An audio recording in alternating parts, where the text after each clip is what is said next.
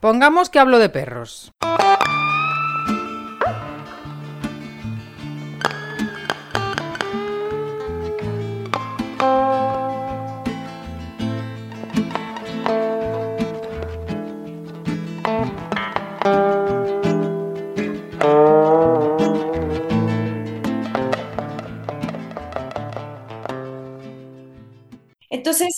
Muchos temas porque, por ejemplo, en crisis asmáticas, que a lo mejor ya estás en fase de resolución del conflicto y estás en una crisis asmática, ¿qué sucede? Pues te puedes morir, tu perro se Mm, puede morir. Entonces, ¿qué haces? Puedes inyectar una dosis de corticoides que te pueden salvar la vida. mm, Estoy, estoy, o sea, siendo pues lo más ecuánime posible en cómo, en cómo vas a tomar decisiones como médico para atender cierto padecimiento, ¿no? mm. Pero no te puedes quedar con eso. O sea, no le puedes estar mandando cortisona cada vez que tenga un evento asmático. Hay que ir indagando, hay que ir trabajando como las capas de una cebollita hasta llegar al origen de.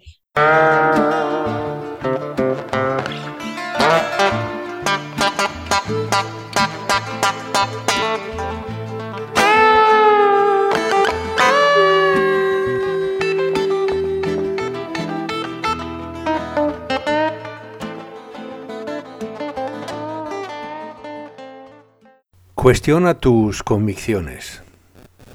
Es uno de los, digamos, consejos que yo suelo dar a, gente en general y a compañeros y colegas profesionales, porque yo personalmente he estado convencido de tantas cosas en mi vida que luego resulta que a lo mejor no era así.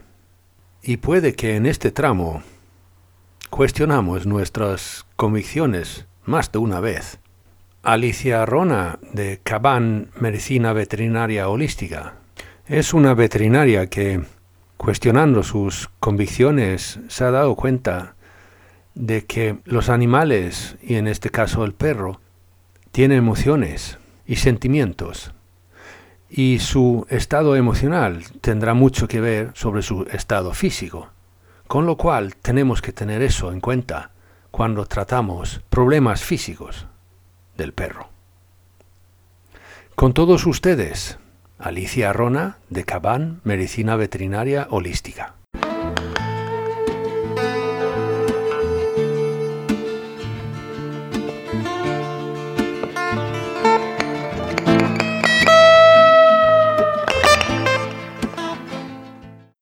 Aquí estoy yo con Alicia Rona en México y tú eres veterinaria.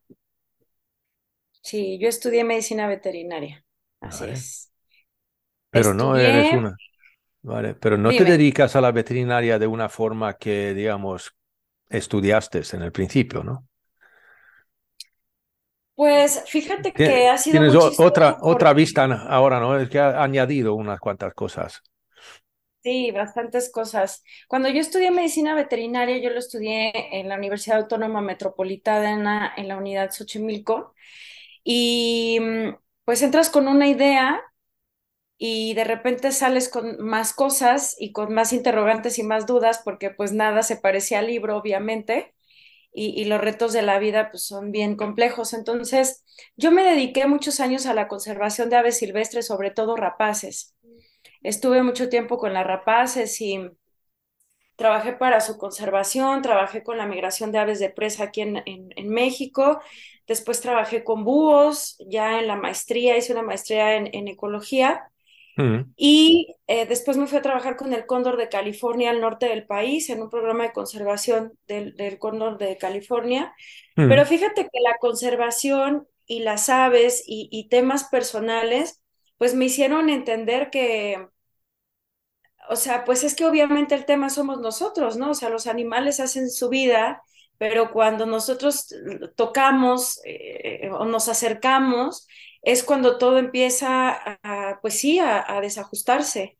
Entonces es ahí en donde yo tomo decisiones, además también, eh, una de- yo siempre digo que una de las culpables de esto es mi madre, porque ella eh, también, también de un modo de ser radical en los 90 se certifica como terapeuta floral de las flores de Bach Y, em, y pues yo estaba en la secundaria y me daba mis gotitas y yo toda rebelde, así de esas gotas para qué y no sé qué. Y bueno, total, empecé a, a, ver estas cuestiones en mí a nivel personal, emocionales y cosas que pues todavía uno sigue trabajando. Y ahí es cuando llega eh, Reiki, llega otra técnica que se llama Theta Healing, obviamente la terapia floral con el doctor Eduardo Greco.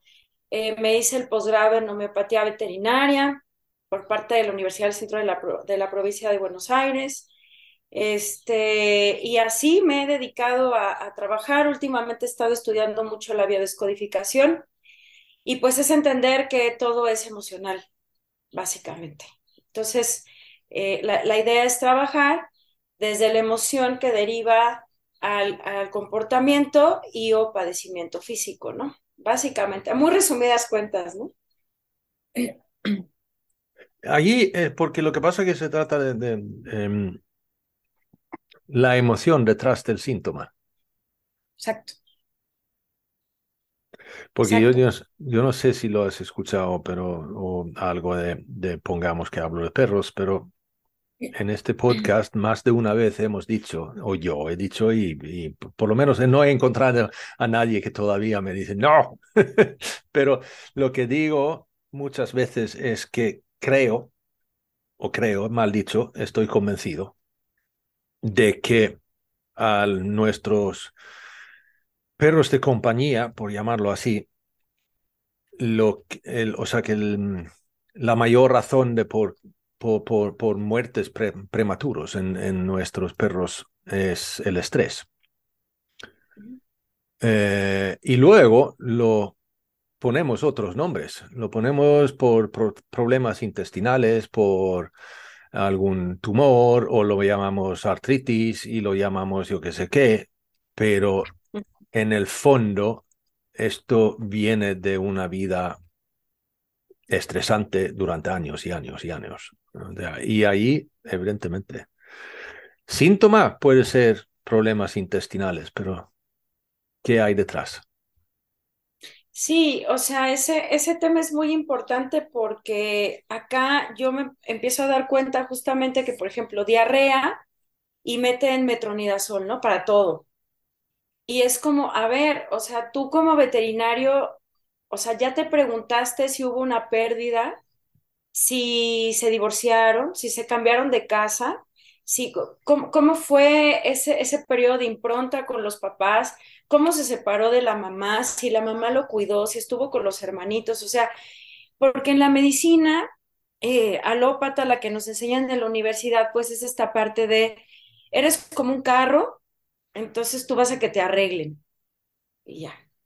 Entonces, unos, unos eh, investigadores, digamos, creadores del sistema floral de California, este, Richard Katz y Patricia Kaminsky, tienen un, bueno, tienen un libro maravilloso en, en, donde mencionan esta parte, ¿no? Tú vas con el médico o con el veterinario, entonces le dices, pasa esto y te dicen, tómese esto. Entonces tú te quedas como espectador de tu vida, en cambio, con esta, digamos, con esta manera de actuar, eres el actor principal de tu vida, igual que tu perro o igual que otro animal de compañía que tengas, ¿no? Que tu compañero que tengas. Entonces, eh, aquí el tema es que cuando vienen a, la consulta es como decir, a ver, aquí tenemos que ver el por qué, pero sobre todo el para qué está pasando esto. O sea, porque las cosas no son, ah, pues es que, este, pues sí, comió, eh, no sé, carne contaminada. Claro, tiene un efecto biológico, por supuesto. Pero las cosas no son al azar. Bueno, yo pienso que no son al azar y que todo tiene una razón de ser detrás, porque ya decía Bach, ¿no? que la enfermedad no es un, ahora sí que no es un mal a padecer, sino una lección a comprender.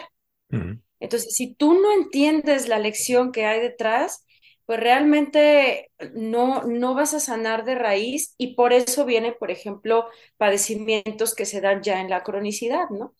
Porque parece que sí y regresas, parece que sí y regresas, y estás así, y estás así, y estás así, porque lo único que haces con la medicina alópata es suprimir el síntoma o el, signo en el caso de los animales, ¿no? Entonces, básicamente es, eh, yo me acuerdo que en la escuela, Jonás, cuando me enseñaban fisiología, anatomía, yo me hacía muchas preguntas y yo decía, a ver, ¿por qué tienes que mandar un, un, un antiinflamatorio si es una respuesta normal del organismo? O sea, ni modo que el organismo sea tan estúpido como para decir, voy a actuar de manera estúpida, así X, y voy a generar esto nada más porque sí, ¿no? O, o aleatoriamente. Ajá, sí, así, sí, así. Ah, ¿Por qué no voy a hacer tal cosa? O sea, es como preguntarse también esto, ¿no? ¿Por qué mi perro tiene, eh, por ejemplo, tengo una paciente que tiene una leucemia bastante grave, una perrita, una Xoloscuintle, ¿y por qué justamente tiene eso ella?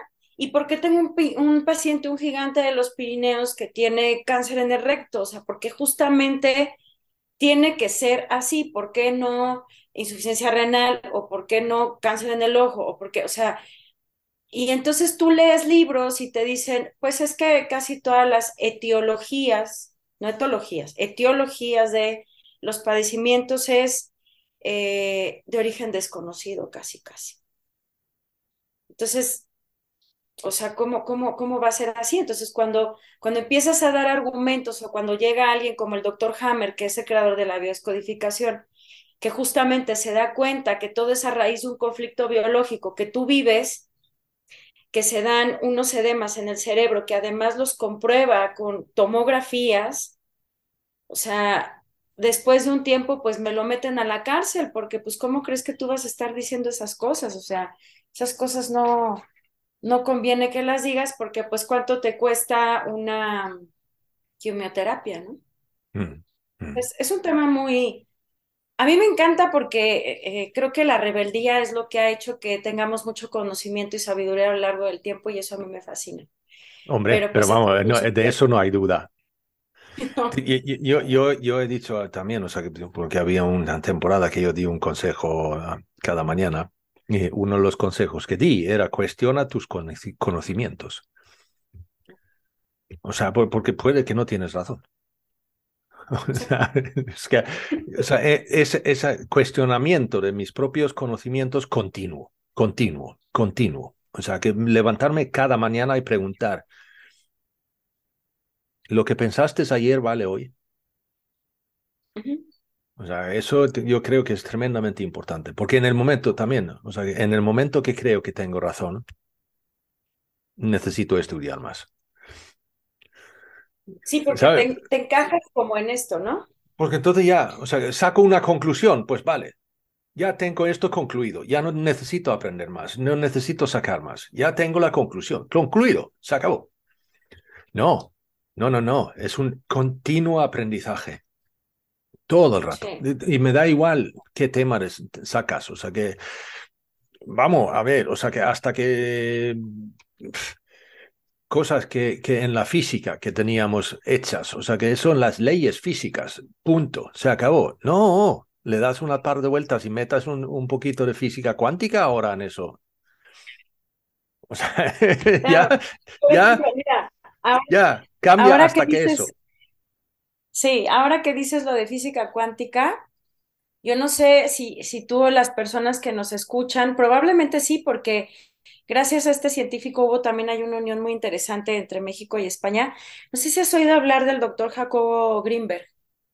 No, no. Bueno, creo que es muy importante mencionar. Es que cada, dos, cada, cada vez aprendo algo nuevo. Eso. Bueno, el doctor Jacobo Greenberg, exacto. El doctor este Greenberg fue un médico, fue un médico, perdón, fue un psicólogo mexicano eh, de, origen eh, judío Y este hombre hizo, hizo un doctorado en neurofisiología, me parece, en Nueva York. A él le interesaba prácticamente, Jonás, eh, explicar lo que no se podía tocar en la ciencia o lo que era como, entre comillas, inexplicable, ¿no? Por ejemplo, el famoso creer es crear. Porque estuvo con chamanes mexicanos. Eh, este hombre desarrolló la teoría sintérgica, y en algún momento de la vida le pasan el dato de una chamana mexicana que se llamaba Pachita, en donde literal, ahí te lo pongo, con un cuchillo oxidado de monte, tal cual, abría a las personas, sacaba el órgano y materializaba uno de la nada y lo ponía. Cuando Jacobo lee esto, dice, a ver, pues si no es verdad, la desmentimos. Y si es verdad, pues yo quiero saber cómo lo hace, ¿no? Porque básicamente, eh, o sea, tendemos el ser humano, como dices, a entrar en lo que yo tengo razón y entonces no quiero saber nada más, sino lo que yo nada más sé y puedo comprobar y puedo tocar, porque eso es lo que a mí me tiene en mi zona de confort. Este, este Jacobo hace su mochila como que para irse dos días y que se me queda dos años con Pachita. Y en un programa de los noventas español que se llamaba, ¿cómo? El sol de medianoche, algo así. Te los voy a compartir. Entonces él dice, lo que yo vi con Pachita, después de lo que yo vi, yo no puedo ser capaz de decir, el cerebro tiene una limitación, el cerebro no es capaz de hacer tal cosa, eh, o sea, entonces quiero decirte que después de sus investigaciones, a partir de 1994 desapareció y no se sabe nada de él. Hmm. Entonces, son cuestiones que eh, volvemos a lo mismo, o sea, cuando piensas diferente y que además eres un científico y que estás comprobando las cosas, eso no le conviene al, establishment, ¿no? A lo establecido, a lo, que, a lo que te imponen y a lo que tiene que ser, porque todavía tiene que ser que tienes que darles croquetas, todavía tiene que ser que un, un vial de este tamaño es igual de una vacunación para un gran danés y para un chihuahua, ¿no? Y que, y que a fuerza tienes que usar este, eh, no sé, un antibiótico cuando tiene una diarrea que a lo mejor algo le cayó mal, deja que el cuerpo actúe deja que lo saque, digo, ya tiene dos, tres días y no come, bueno, ya veremos qué hacemos, pero por una diarrea es correr y el trauma y te llenan de 10 días de metronidazol para que te arrase la microbiota, a mí me parece, pues es una cuestión muy retrógrada, ¿no? Volvemos a lo mismo de, a ver, ¿por qué si la gente cuando llega contigo al consultorio te está diciendo, oye, yo escuché un podcast en donde están hablando sobre las emociones de mi perro y que se deriva en el cuerpo físico. Oye, ¿por qué este, yo escuché que es mejor darle un alimento natural? Oye, es mejor. Y si tú, como ve, ah, porque además los veterinarios, perdón, lo tengo que decir, pero muchos colegas les encanta regañar. Uy, es su fascinación, ¿no? O sea, ¿cómo es posible que seas tan, tan, tan irresponsable y tan ignorante de que le hagas caso a otras, ¿no? Y no me hagas caso a mí de que tiene que ser así. Entonces, si la gente te está preguntando, si la gente se está informando, lo menos que puedes hacer es informarte, investigar y decir, a ver, pues yo quiero saber dónde está. Piden mucho esta parte de la prueba científica que también ese es todo un tema, ¿no? O sea, yo no estoy en contra de la ciencia porque yo tengo un posgrado, o sea, yo he hecho ciencia, la ciencia es muy, es muy hermosa porque a mí me gusta mucho el, chisme de saber más allá, dijeran los Thundercats, más allá de lo evidente, pero básicamente, o sea, lo tengo que decir, la, ciencia también se puede prostituir y puedo escuchar los datos perfectamente para decir, no, mira, este medicamento es una maravilla y no le va a pasar nada, como el famoso...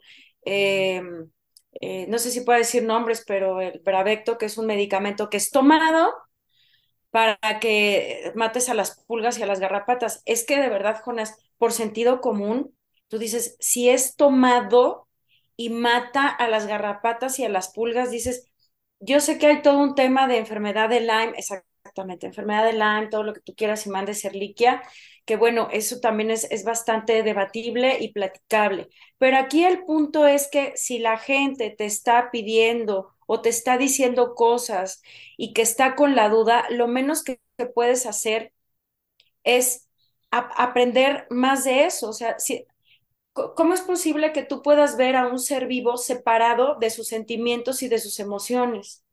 Porque además también hay una gama de la etología, y yo creo que tú lo sabes, en donde se dice que los animales solo tienen emociones y no tienen sentimientos. Mm.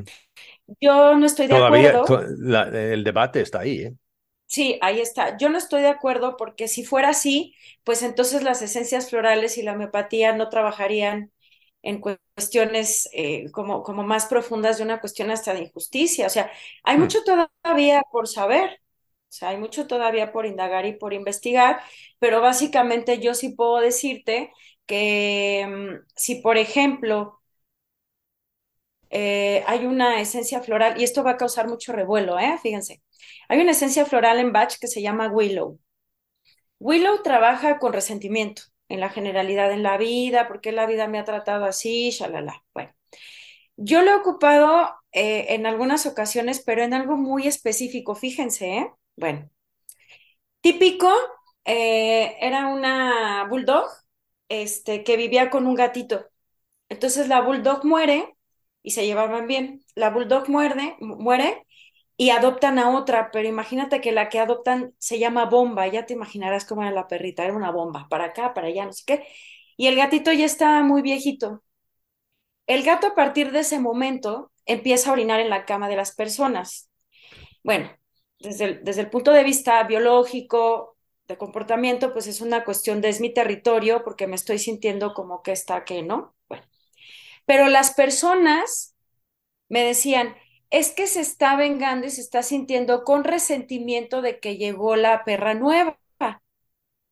Entonces yo lo que hice fue, a ver, vamos a ocupar esa palabra resentimiento y vamos a trabajar con Willow. Yo le di Willow y el gatito lo dejó de hacer. Entonces son cosas que dices, no, no, no puedes decir no a todo y no puedes decir sí a todo, sino que hay una escala de, de, grises o, de colores intermedios entre una cosa y otra, y que con base en esa escala, pues hay que tomar decisiones y, y abordar. Entonces, entender que cuando tu perro tiene algún padecimiento físico, tienes que ahondar más, no te puedes quedar con la punta del iceberg, porque justamente también dijera Bach, cuando tú das un medicamento alópata, muchas veces lo que sucede es que estás, quitas un pico, pero te va a salir otro, y así estás taponeando cosas hasta que te lo acabas. Y ojo, tampoco se trata de demeritar la medicina alópata, ¿en qué sentido? Porque te pueden operar. O sea, creo que el, el tema de la cirugía es, creo que es un gran hallazgo, pero la idea es trabajar desde la medicina preventiva para evitar justamente eso. Claro que un accidente pues ya es otro rollo, ¿no? Pero este, la idea es justamente revisar las emociones, que, que, tu perro realmente pueda decidir, que tome decisiones, que vaya, que venga, o sea, que realmente lo veas en un estado de hasta de gratitud, ¿no? Tú, tú, tú sabes cuando tu perro está contento y tú sabes cuando tu perro no está contento. Eso, eso no necesita ser el doctor Doolittle. Es una cuestión a nivel ecológica de comunicación interespecie que se da en cualquier especie. O sea, tampoco es como que eres el iluminado y tú sí te puedes comunicar con todos los animales. Yo pienso que no es así. Eh, entonces, en ese sentido, es como darle, no sé si prioridad, pero sí un lugar muy importante a la emoción y lo que está sucediendo en casa, porque ellos y los niños fungen como las válvulas de escape del sistema familiar, ¿no? Entonces, tampoco es como él sea un apéndice tuyo que te esté succionando todo y esté somatizando todo y sea como un autómata por la vida, porque pues no, obviamente que no, pero también tiene sus propios procesos, sus propios procesos evolutivos y también los perros tienen que pasar por cosas duras a veces también, porque es parte de la vida, es parte de que ellos también aprendan, ¿no? Entonces ya no lo ves como, como el perro que ya, bueno, todavía aquí, Jonás, en México no hemos pasado el umbral de que tú eres el líder de la manada y que tienes que dominar al perro porque los perros vienen a dominar al mundo. Todavía hay mucho que, que trabajar con eso, pero estamos algunos ya este, del otro lado del umbral, entendiendo que no es así, que es un respeto interespecie con dos especies distintas que han venido trabajando en un binomio de simbiosis muy interesante durante miles de años, ¿no? Eso, y además, simplemente decir desde el principio que esto, todo, todo esto empezó por decisión del perro. Y luego nosotros, nosotros simplemente hemos cogido el mando. Pero, pero eh, o sea, que no fue nosotros. o sea, no fuimos nosotros, no, había un, Sí, un, cavernícola que un día se fue a la manada de lobos y robó un, un cachorro. No, no, no, no, no, no fue eso, no. Fueron, fueron más bien ellos que se acercaron a nosotros por su propio interés, porque había algo, bueno, restos de comida y tal, cuando empezamos a sentarnos. Pero bueno, así que simplemente eso, de que ellos se acercaron a nosotros, allí ya, ya cae un poquito de esto de la dominancia y la manada y todo esto. Pero, pero bueno, ya, el líder, quiero decir. tengo que decir que aquí en, aquí en España tuvimos también, o sea, yo estoy, todavía existe, ¿eh? todavía existe, pero estoy esperanzado en ese sentido porque cada vez noto menos de, de, de dominancia. por llamarlo así. Eh, hay una cosa en esto de, de, síntomas y tal, como tú bien has dicho, pero yo tengo un claro ejemplo que lo podemos sacar del mundo humano. Es cuando me entra tos. Ok. Si me entra tos, ¿qué, ¿qué hacemos? Entonces vamos a la farmacia y buscamos un antitusivo. Uh -huh. Vale. Para, porque tener tos es molesto. Sí, ya, vale. Pero vamos a ver, ahora vamos a eso. No, voy a hacer algo aleatoriamente. Pero ¿por qué, perdón, por qué crees tú que el cuerpo tiene, por qué saca la tos? Porque evidentemente tiene algo en las vías respiratorias que necesita sacar. Y ahora Sí. voy yo y me tomo un antitusivo. O sea, Es- es, está ocurriendo. el, el- el cuerpo mismo tiene un sistema de arreglar este problema, pero eso lo inhibo yo. Ay, perdón, pero hay que ser tonto.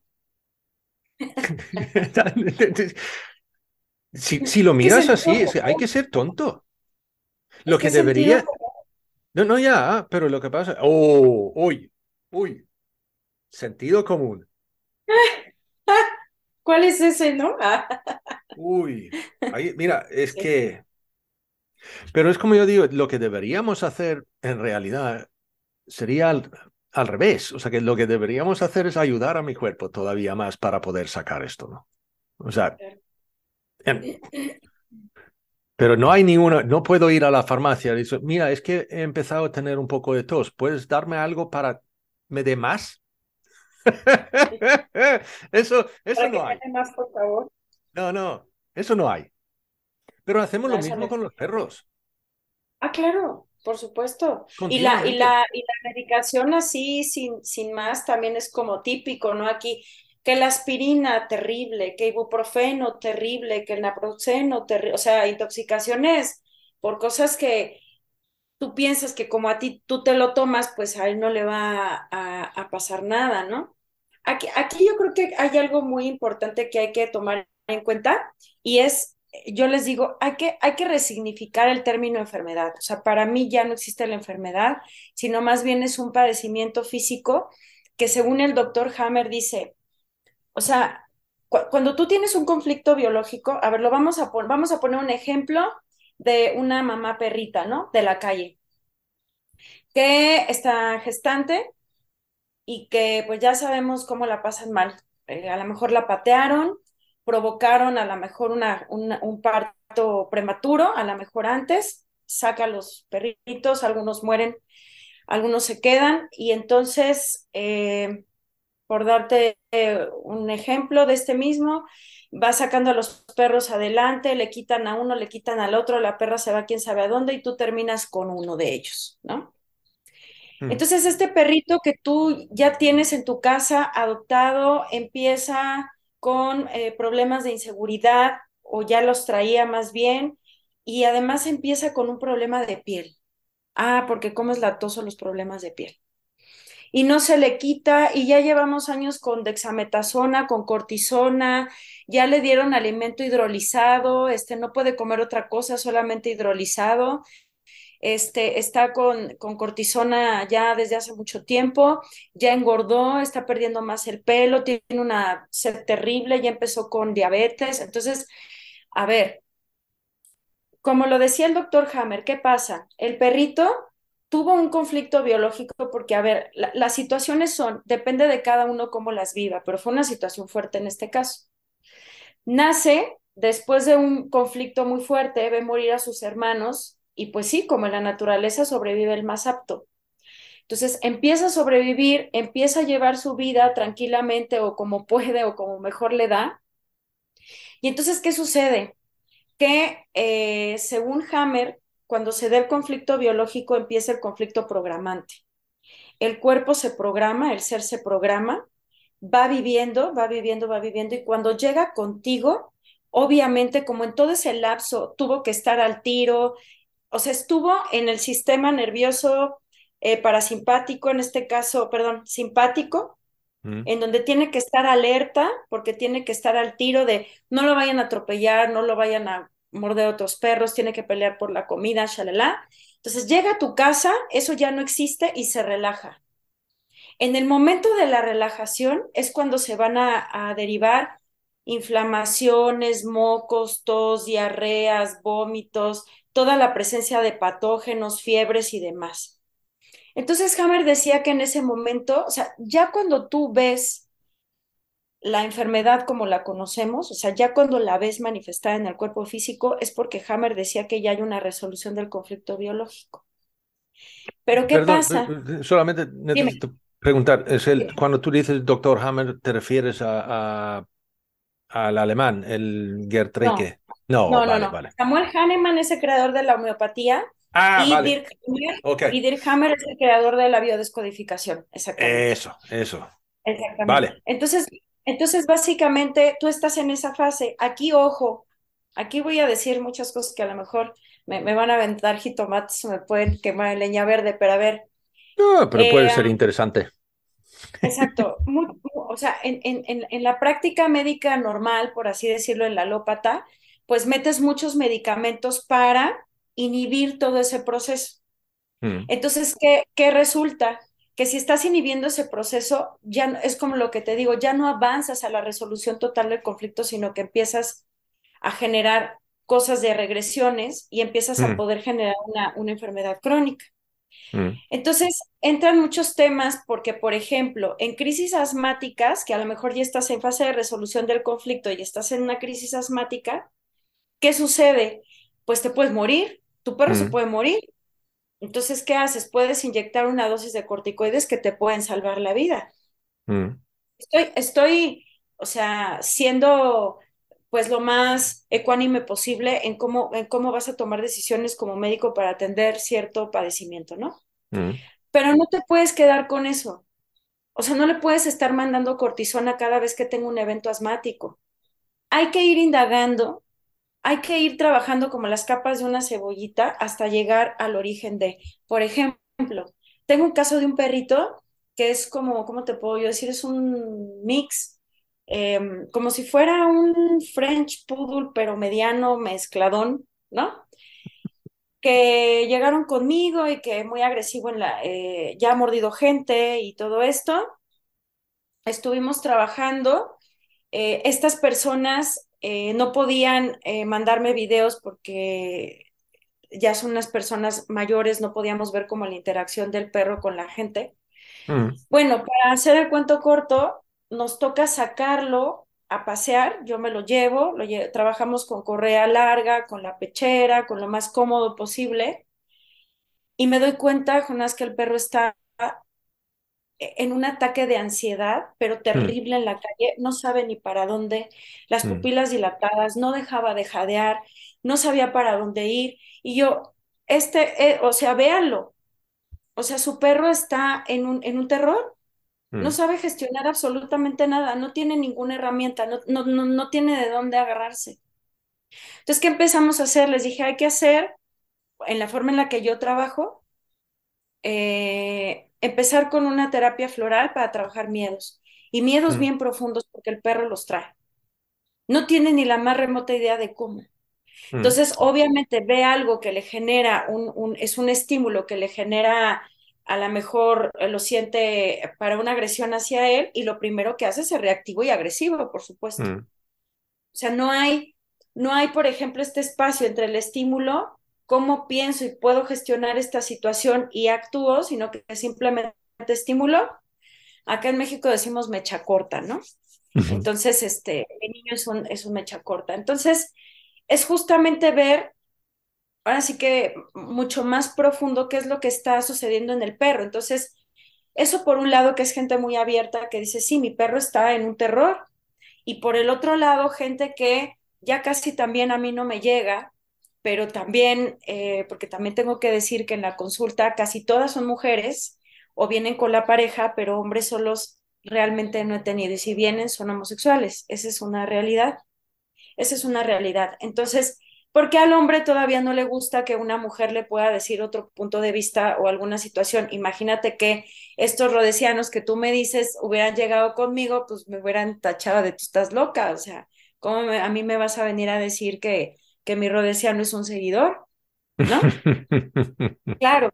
Entonces, imagínate un perro en esta situación y que llegue con un tipo de, no debe de hacer eso, y ya sabes, ¿no? Jalón, jalón del cuello, y no, y no es que eso a la larga, obviamente, pues va a haber en un detrimento, porque eso sí, he tenido muchos perros que vienen de esa clase de entrenamiento, y yo puedo decirte que en muchas ocasiones son perros rotos, o sea, sí hay una cuestión muy complicada y muy compleja que, que sí puedes abordar, pero que ya cuando esté en el cuerpo físico ya se volvió un círculo vicioso de que además de que ataca y además de que ya mordió a la familia, trae un tema de piel que no puede con él y no podemos quitarle la manera de que se deje de rascar. O sea, es muy complicado y además que la gente quiere las cosas, dijéramos en México, peladitas y en la boca. O sea, rapidito porque yo no tengo tiempo.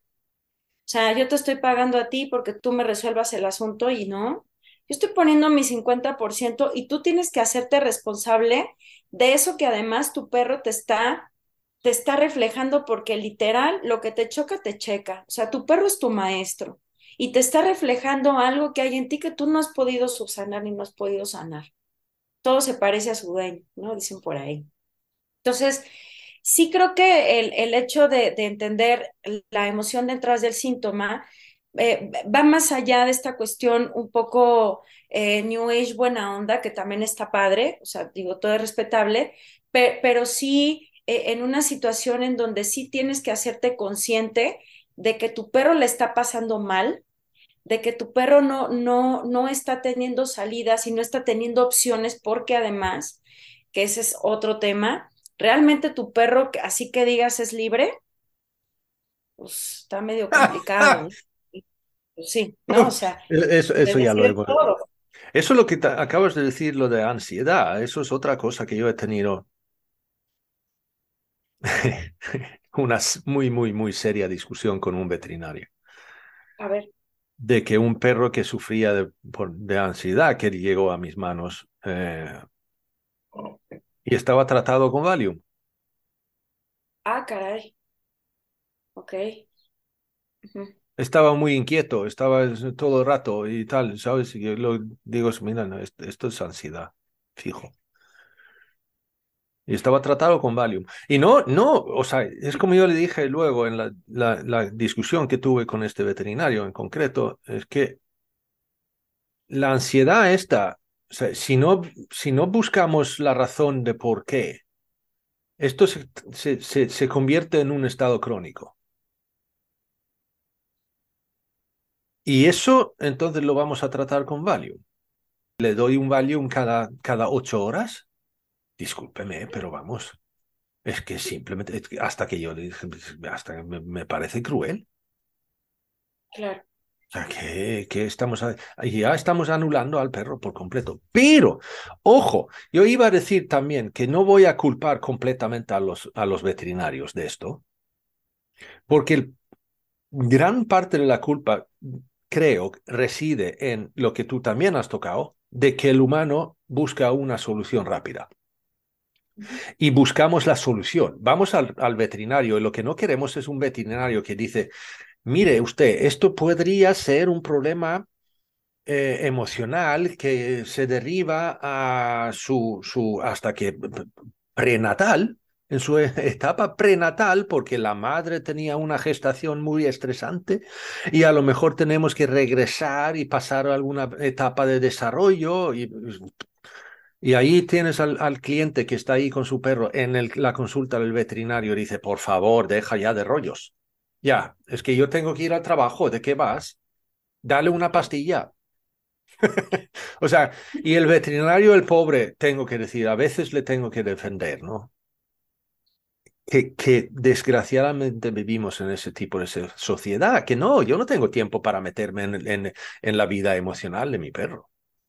Sí, yo pienso que es una cuestión justamente de todo este sector salud humano y animal, en Mm, donde justamente como es totalmente un negocio, eh, se- mm, se- o sea, nos, nos han hecho creer y pensar que así debe de ser la atención, así tiene que ser, así se tiene que actuar. Entonces, cuando cambias como el paradigma y quieres resignificar justamente este contexto y, abordarlo desde otro punto de vista, es como, ¿no? O sea, hay gente que me dice, es que, es que ¿cómo le voy a dar las gotitas este, a cada rato? Leo, yo te entiendo que estás trabajando, pero siempre se puede. O sea, si he trabajado con animales de fauna silvestre en cautiverio, que no te puedes acercar, o sea, siempre es posible, siempre que quieras. O sea, hay gente que de verdad a mí me impresiona porque se idean unas formas que a mí me parece grandioso, ¿no?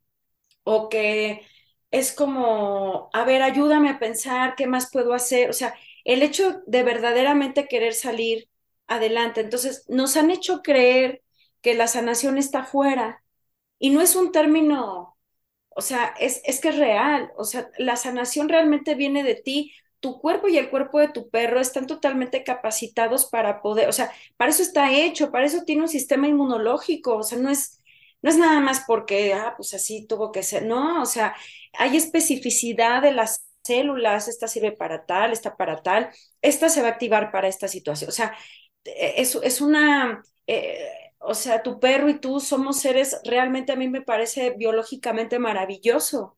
Entonces, esa manera de querer menospreciar el cuerpo, como si fuera un estúpido, te digo, ¿no? De, de mandar 20 mil Sí, sí. 18 pastillas para que ya rapidito, porque yo me tengo que ir a trabajar, Mm, es justamente también, es que se entra en contextos más amplios como tiene que ver con el modo como estamos viviendo. O sea, la manera de producir y producir y producir y generar y generar y generar, eso es lo que tienes que hacer porque además así te han dicho que esa es la felicidad.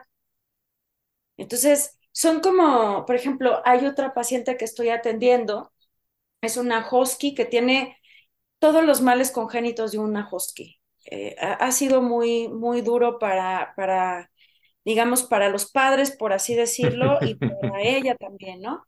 Eh, mm, que también es otro tema. Pero eh, hablábamos de eso, ¿no? De las expectativas que tú generas cuando quieres un husky.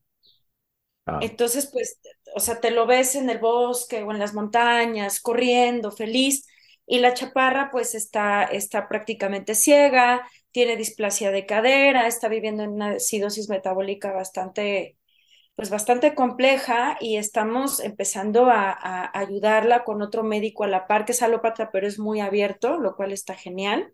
mm, Y mm, es entender esto, ¿no? Porque además, algo muy importante en, en, detrás de, del tema de la emoción, detrás del síntoma, es que como veterinarios, Jonás, también es como, yo he escuchado muchos que te dicen, a mí qué carajos me importa que se esté divorciando, que se le haya muerto el hijo. O sea, ¿cómo es posible que no atienda al perro? Y dices, a ver, o sea, ¿qué parte no estás entendiendo que es el entorno de tu, de tu paciente?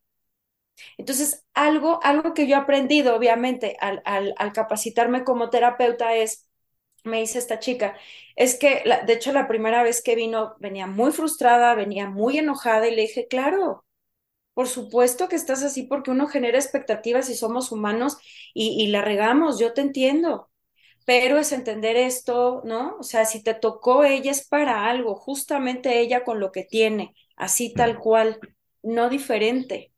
mm, Entonces, eh, ha sido un proceso fuerte para ellos el, el, el, aceptarlo. Obviamente la aman, están haciendo todo lo posible, las terapias, todo. Ellos ya entraron a terapia los dos, lo cual a mí eso me parece maravilloso porque eso es hacer medicina holística, eso es hacer holismo, así tal cual. O sea, es entender que tú también tienes que aprender a raíz de tu perro, ¿no? Por ejemplo, cuando yo adopto a Kim, a, a mi perrito, Kim mm. llegó literal hecho un histérico, esa es la palabra. O sea, le valía si era un oso, lo que fuera, se iba con todo, así, con todo, porque en donde estaba, que era como una perrera, pues es o, o me peleo o no como. Entonces es lógico el comportamiento que él tenía, fracturas, shalala. Entonces, en todo ese, en todo ese ir y venir de toda esa ansiedad que, que traía Kim, yo una vez le pregunté a mi mamá, le dije, mamá, de verdad, yo ese, tengo ese grado de ansiedad, o sea, dímelo por favor, porque yo no estoy siendo capaz, ¿no? Y entonces ha sido todo un aprendizaje muy cañón con mi perro, que este, tú ya entrevistaste, me parece, también a, Iván y Hortensia de, de, Bad Dog, Good Dog, que ellos han sido, pues, pues padrinos también de King maravillosos que han, han ayudado también mucho en su proceso. Y es mm. un perro que ahora todavía hay ciertos perros que le cuestan, pero ya decide que es mejor evitar el conflicto.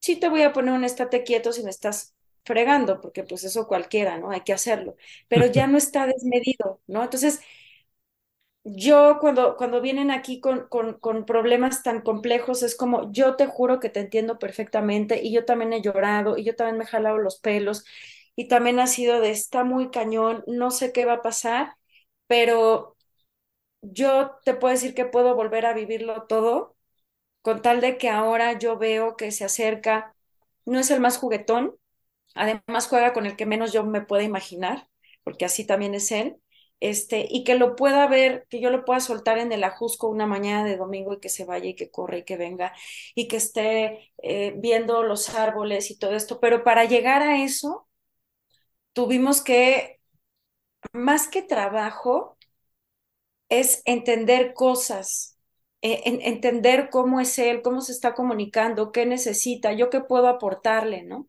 Entonces, si yo, si yo no me hubiera puesto las pilas, este, pues, pues difícilmente hubiéramos logrado cosas tan maravillosas que hemos logrado con Kim y, cada uno de, de, mis pacientes. Entonces, cuando hablábamos de esta perrita, esta husky, era como, a ver, ¿por qué estás enojada? Dime, mm. venga. No, que pues ciertas cosas, no sé qué. Entonces, la idea es comprender que mm, por dar un ejemplo, el doctor Eduardo Greco, que es así, una, realmente es un gran estudioso de la terapia floral, él, él es argentino y vive aquí en México, fue mi maestro, mm. y él decía en la terapia floral, las flores curan, pero lo que realmente sana es la relación. Entonces tú tienes que tener una confianza con tu médico que realmente te genere ese vínculo de que tú te sientes em, tal vez contenido, ¿por qué no? Y que en cierto modo, a mí me han contado unas cosas que yo prefiero que sean honestos y me las digan, porque yo, ¿quién soy para juzgar? O sea, todos somos humanos, a que me estén ocultando cosas, ¿no? Porque además, como tú dices, uno va agarrando colmillo y dices, o sea, hay cosas que no se pueden negar, o sea, están ahí. Esto no le salió de ayer a hoy, esto lleva un proceso de desarrollo, ¿no? Mm. Entonces, justamente es esta parte también, entender que como veterinario, en mi opinión, tienes que entender la emoción, por supuesto, tienes que entender los sentimientos y tienes que entender el entorno en donde está viviendo y con quienes convive y cómo se está sintiendo la persona con base en, en el padecimiento de su, de su perro, ¿no? Eh, pues vamos, yo digo, yo diría que eso es, es, o sea, que el, el, fundamento de todo, o sea, que es la, la base, es la, eh, vamos, la relación en cual, con quien convives. Si tienes una, una buena relación o no. O sea, y si luego, si se trata de, de más de un humano y más de, o sea, más de un perro y lo que sea, pero cómo está la relación entre otros dentro de esta comunidad, por llamarlo así, ¿no? Que también influye.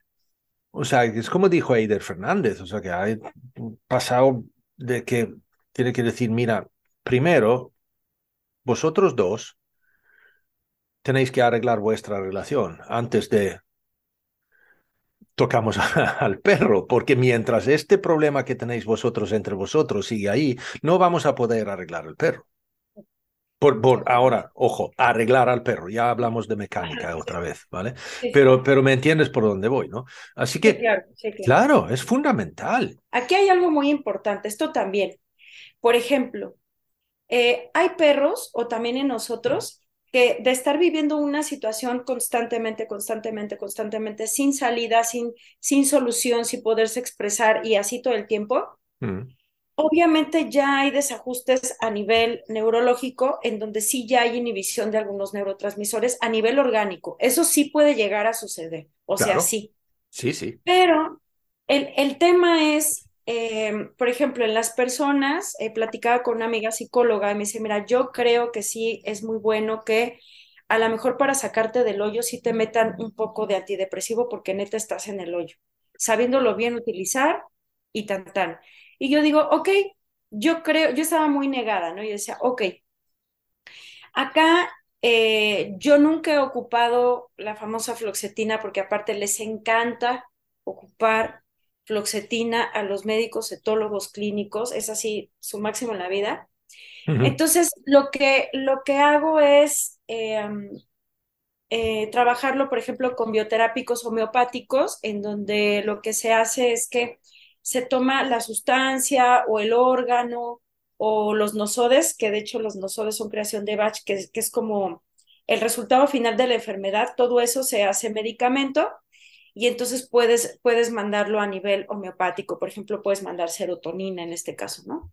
Mm. Entonces, justamente es comprender que, eh, o sea, si, si tú, cuando tú tienes un tema muy complejo con tu perro y vas con el etólogo clínico y le mandan floxetina para todo, de, verdad, o sea, disculpen, pero no hay un entendimiento de fondo de lo que hay detrás, como dices, con este veterinario del Valium, ¿no? O sea, mm. creo que sí, sí, sí se necesita ir más allá, porque además, algo que yo, yo he visto es que encantan, o sea, les encanta estar recetando porque aman la farmacología, que también me parece muy interesante, por supuesto.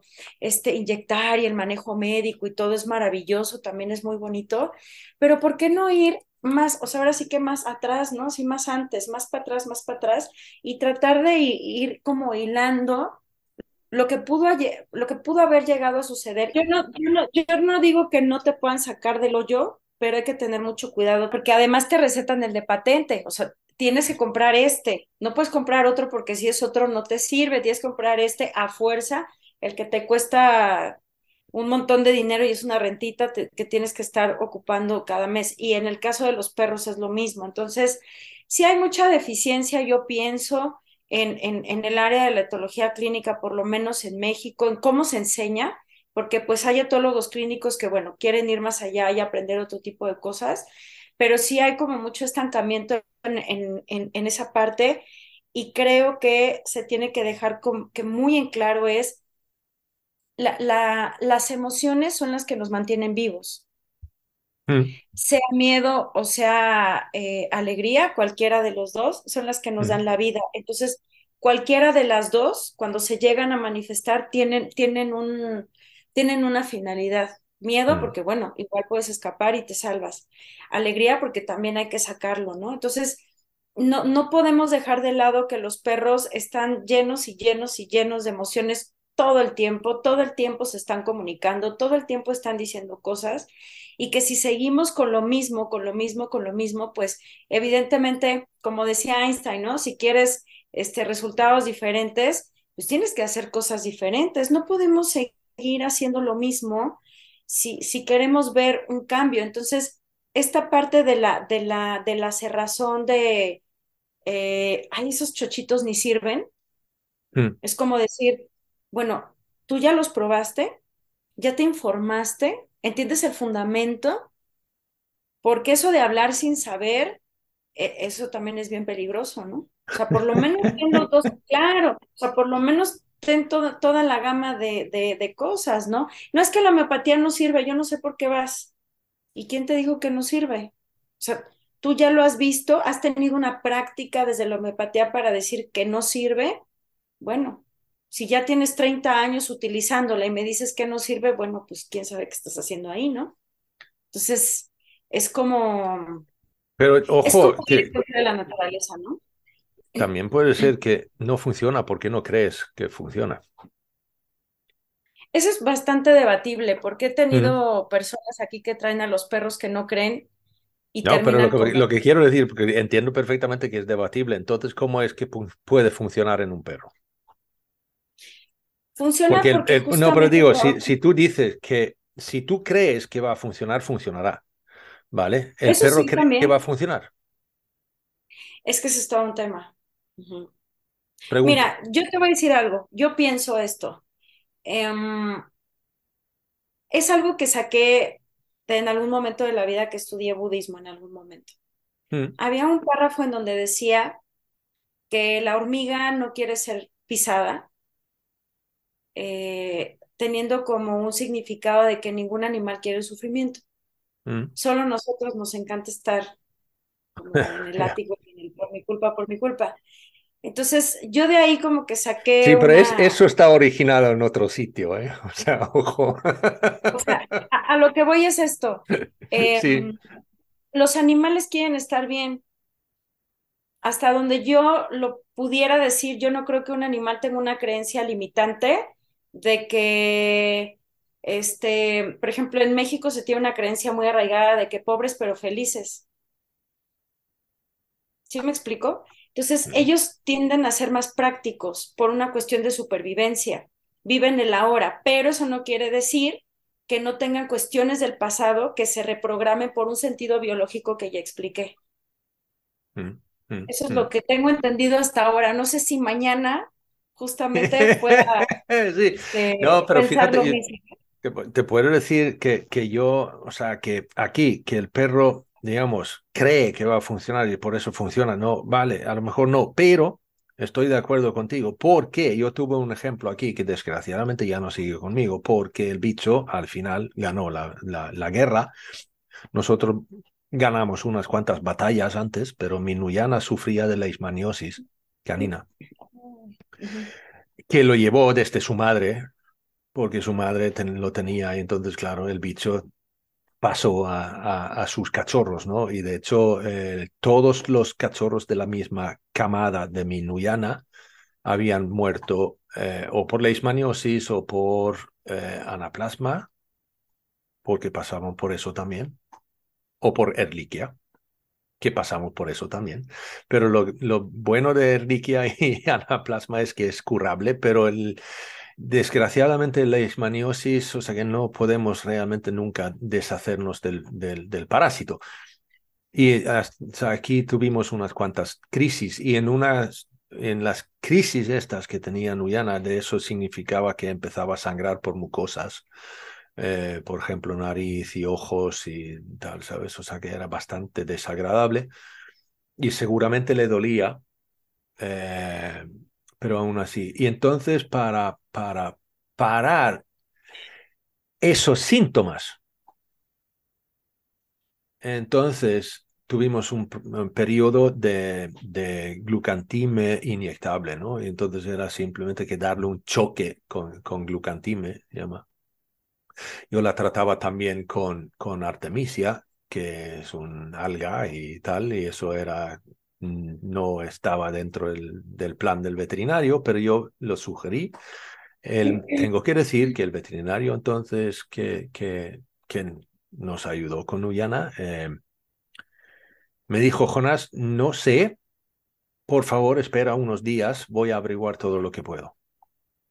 Y luego me mandó un, un mensaje, dice, pásate por la veterinaria y hablamos. Y dijo, mira, tengo unos colegas en Ciudad Real que han hecho un estudio y tal, y están diciendo que sí, que ayuda y que funciona y hasta que puede reducir y tal. Así que vamos adelante. O sea que ahí hablamos de un veterinario que no es de, o sea, que no es de holística ni, nada de eso, pero no cierra la puerta a algo que no conoce. Con lo cual, eso también tengo que decir que hay, y él sí.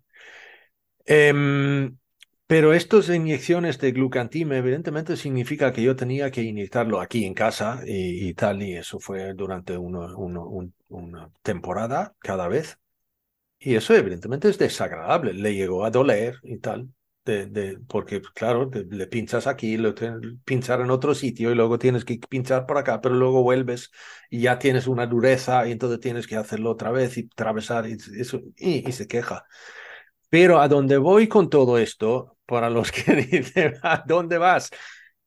Es que yo hice una foto una vez que yo tengo la jeringa ya cargada y con la aguja puesta y todo. Y Nuyana está sentada abajo mirando. O sea, vale, inyectame. Ella llegó a estar esperando en el sitio donde yo tenía esto guardado antes de que yo llegaba. O sea, ahora eh, tú puedes decir que ella entra en un estado vale, pues esto lo, tengo que pasar por huevos porque no tengo otra, otra, otra, otra. Opción en esto. Pero también puede ser que ella dentro de sí misma entendía que esto me está ayudando. Sí. Es una de que yo... Esto que estás diciendo a mí me ha pasado y me han comentado que eh, han habido perros o gatos que en donde dejan las esencias florales o los frascos de homeopatía se quedan sentados a la hora que les toca, están esperando porque pues ya, ya toca, ¿no? Entonces mm, mm, mm, estamos, estamos hablando de, de, entendimientos bien bonitos que, que tienen, son asociaciones muy lindas que están teniendo porque saben justamente, como dices, que, eso les viene bien. Cuando, cuando tú vives con un perro que tiene un padecimiento tan fuerte como este que me comentas, o la yardia, que también es una pesadilla, que puede ser una pesadilla, eh, justamente pues tiene que ver esto que te digo, ¿no? O sea, ir, en mi opinión, ir como más allá en el entendimiento de que sí está la cuestión física que hay que atender, por supuesto, que hay mucha incomodidad, dolor y esto, eh, pero es justamente en donde llega esta parte de decir, a ver, ¿para qué? ¿Qué, qué? aprendí? ¿Qué estoy aprendiendo de esto? ¿Qué tengo que saber? Porque obviamente después de esto que viviste, aprendiste algo, sí, claro. Aprendiste algo, o sea, lo, lo, lo, lo puedes ver desde un punto de vista mucho más profundo y eso creo que te deja pues lecciones muy lindas como justamente para, para seguir viviendo. En, en este caso, mi perrito King tuvo yardia Creo que para la, la, cronicidad que se presenta, este, no fue tan grave, pero sí fue entender como tienes que ser paciente. Así, no hay más. Mm, y mm. pues eso, eso es ser, ser paciente. ¿no? Sí, sí, sí, está claro, está claro. Vale, a ver, yo creo que podemos redondear aquí más o menos, yo estoy satisfecho. Esto es una cosa que casi todos de que estamos hablando cada vez que hablo con alguien y tal, es que puede, puede seguir y seguir y seguir hasta, hasta el infinito y más allá. Eh, así que, no, pero Alicia, antes de terminar, ¿tienes algún proyecto en el futuro que te gustaría que sepamos? ¿Algo que te, que te inspira, que te hace levantarte por las mañanas? Sí, está un poco locochón, pero sí. Son dos cosas. Una es, eh, a ver, ¿cómo te digo? Ya tenía rato que yo me, me, salí disparada de la academia porque también ese es otro tema. Se puede dar por horas, ¿no? De tener que estar produciendo artículos científicos a lo puro güey, ¿no? Pero ahora me ha entrado un poco como el querer hacer un doctorado.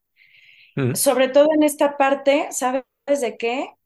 en, resolución de conflictos como a nivel social, como entender cómo te pones de acuerdo con el otro que piensa diferente a ti.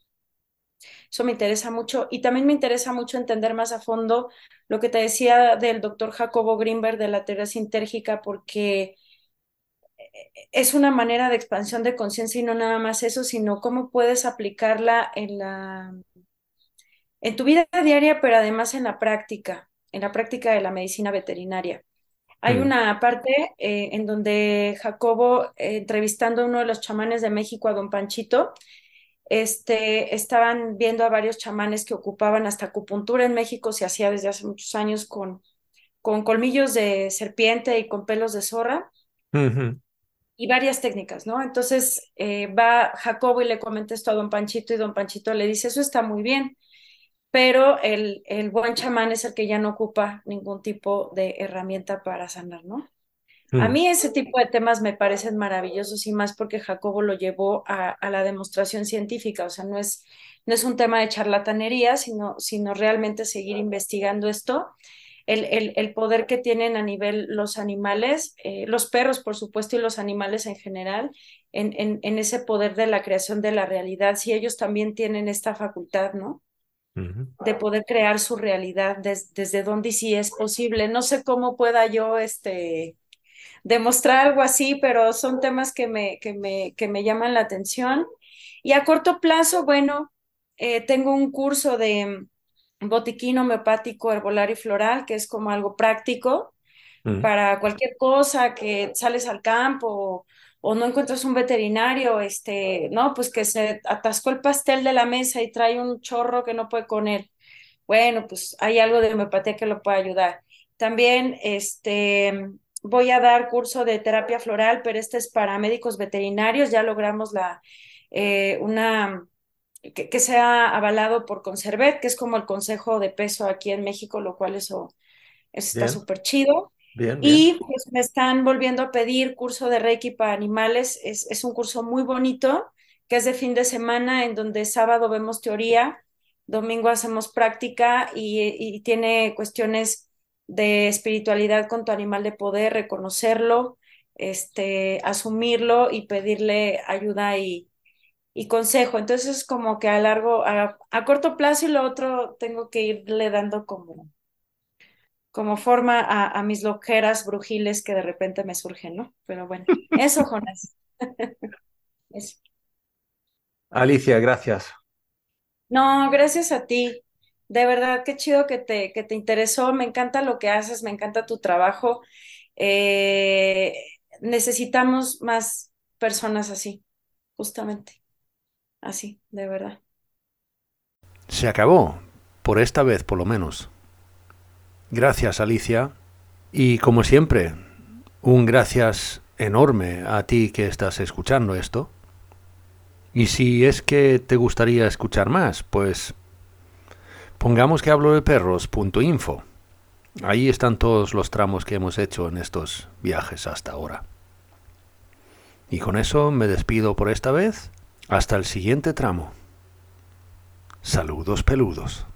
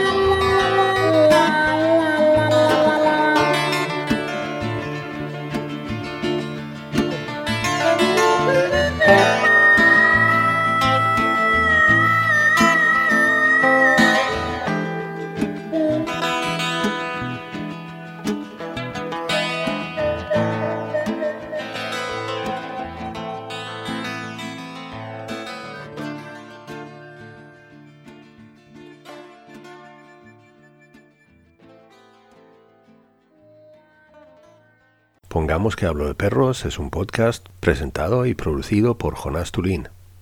La parte musical viene por cortesía del dúo sueco Baba Blues.